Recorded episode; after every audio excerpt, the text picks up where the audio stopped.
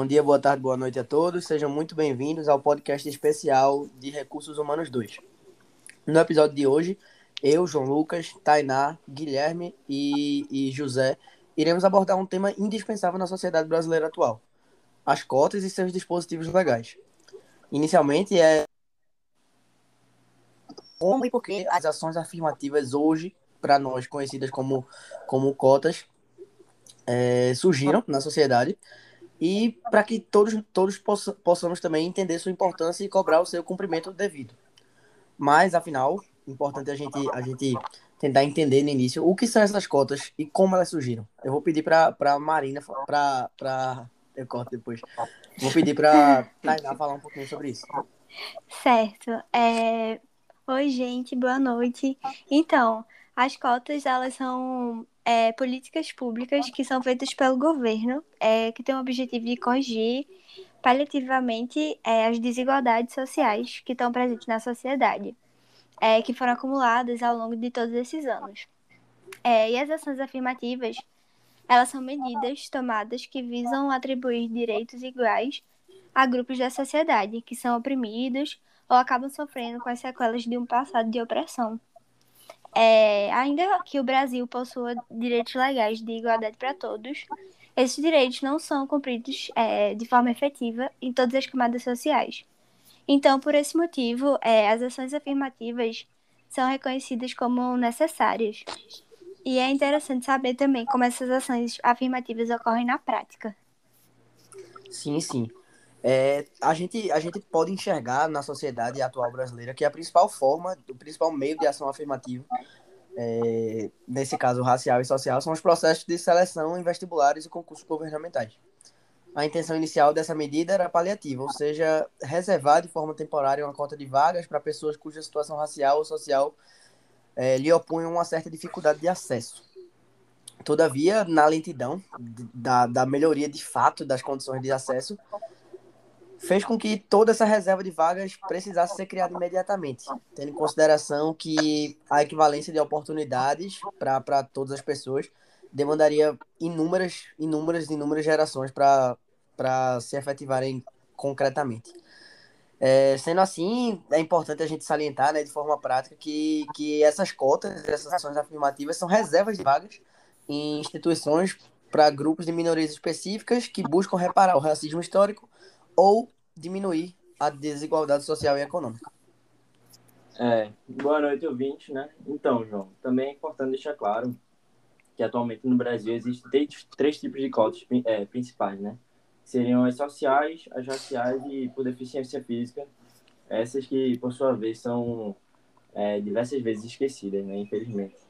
É, então, as cotas sociais, só dando mais um, uma explicação aqui, né, para quem não tem conhecimento, as cotas sociais são destinadas a pessoas de baixa renda e que tenham formação em escola pública, né?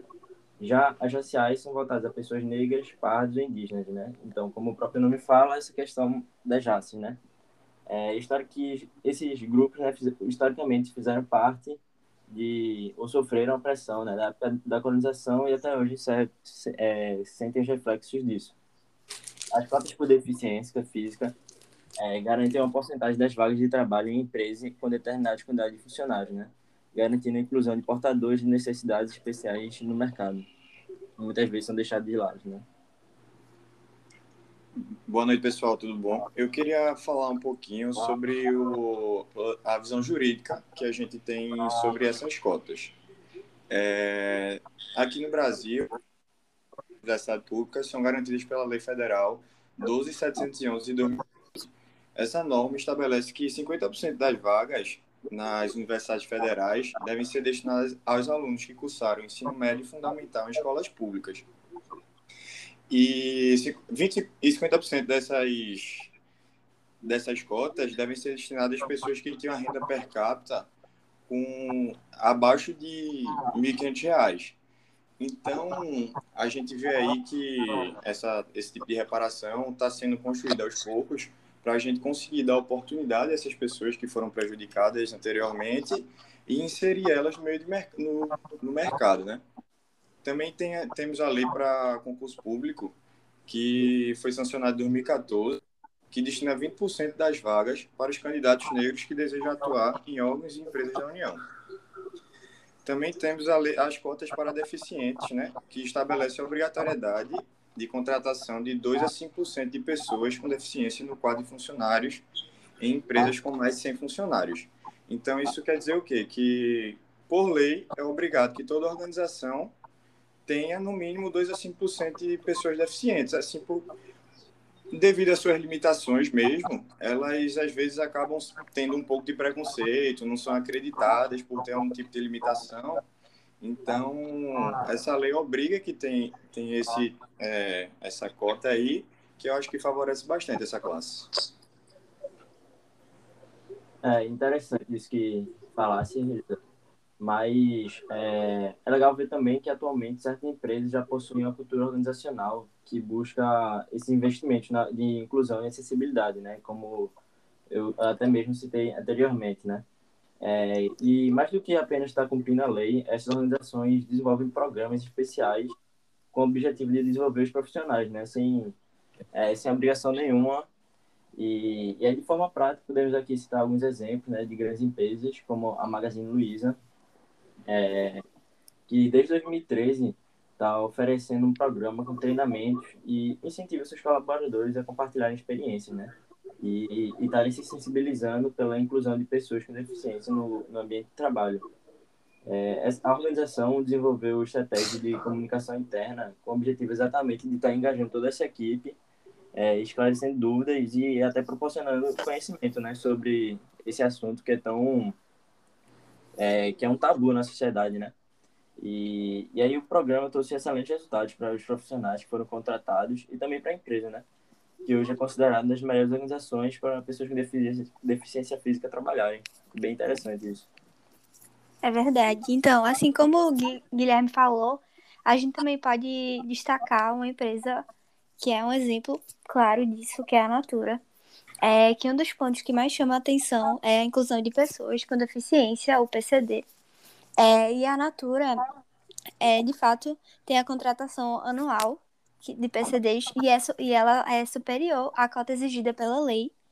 É, esse princípio é compartilhado internamente com orientações e estímulo à participação de toda a equipe e funcionários. E dentro desse projeto se destaca também o trabalho realizado com a inclusão de surdos.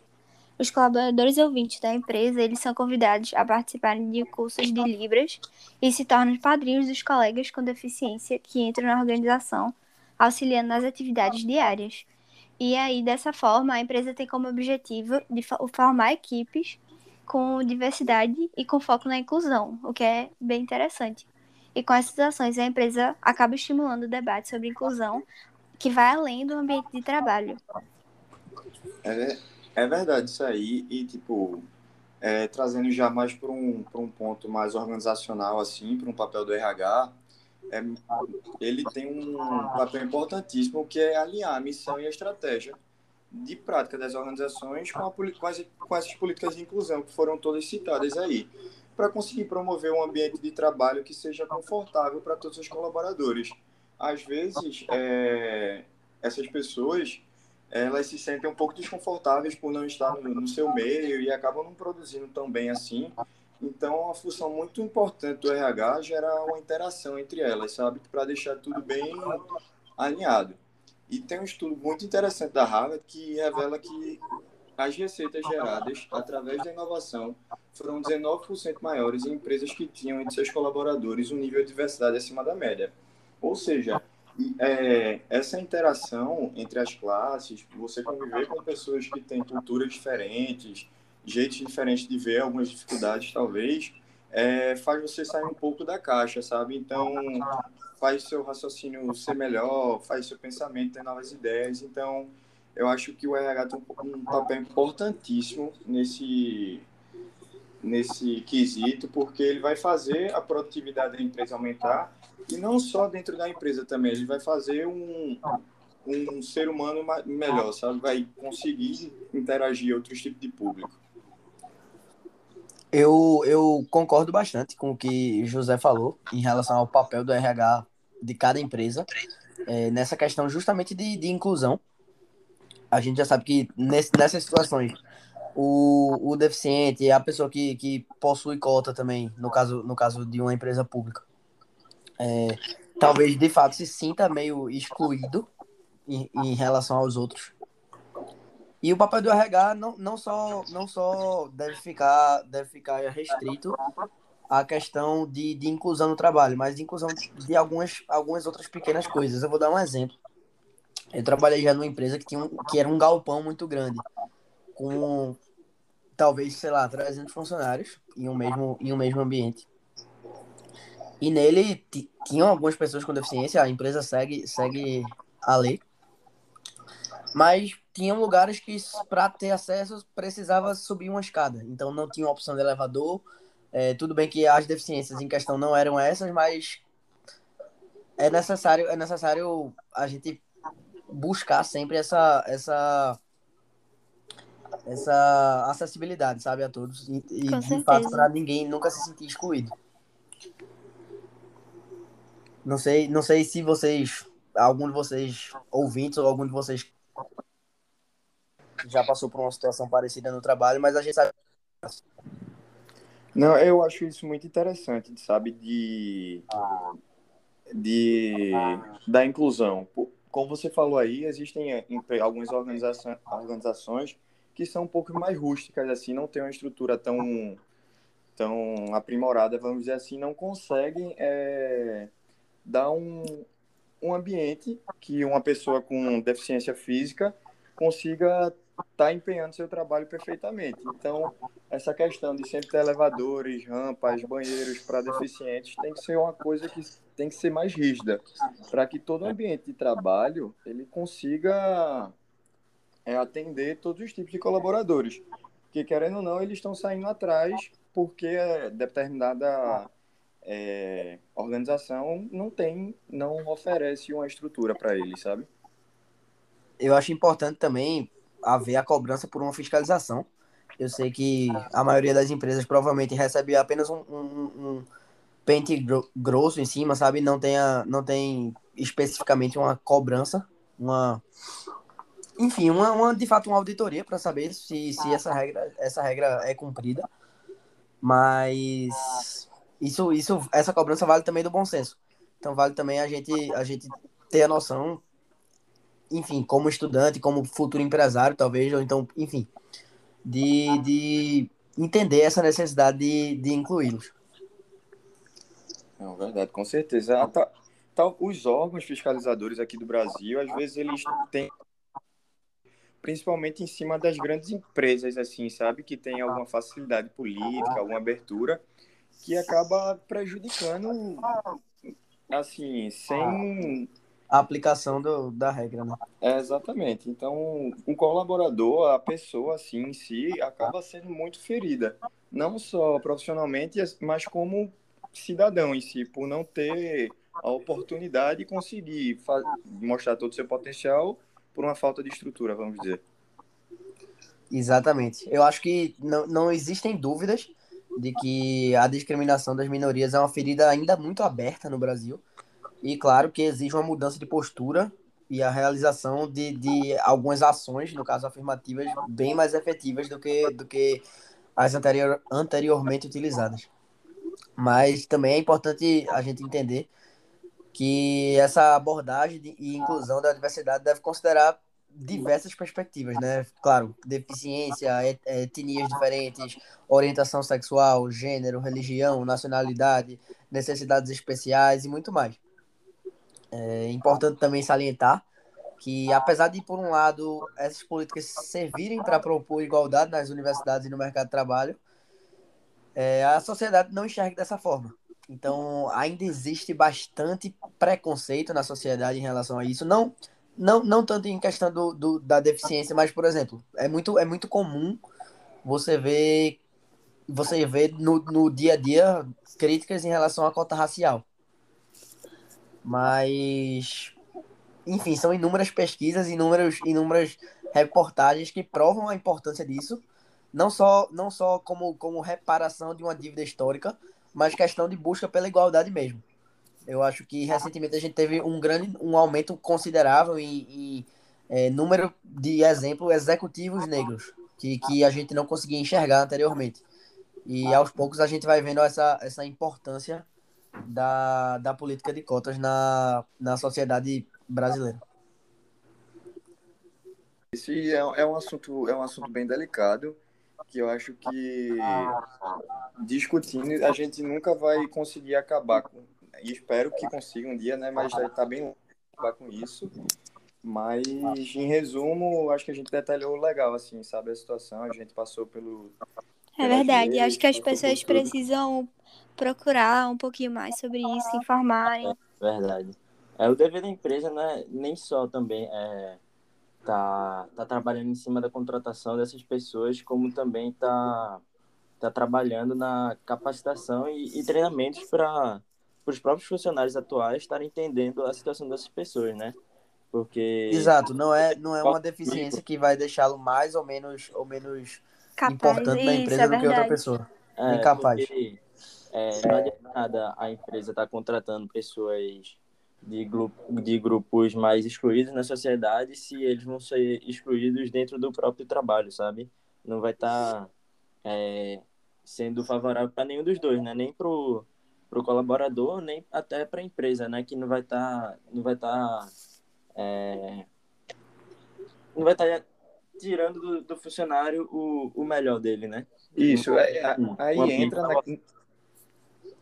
Aí, aí entra naquele estudo de Harvard que eu falei anteriormente, porque foi comprovado assim, cientificamente que as empresas que têm um ambiente diversificado, que têm um ambiente que agregue todos os públicos, elas vão produzir mais.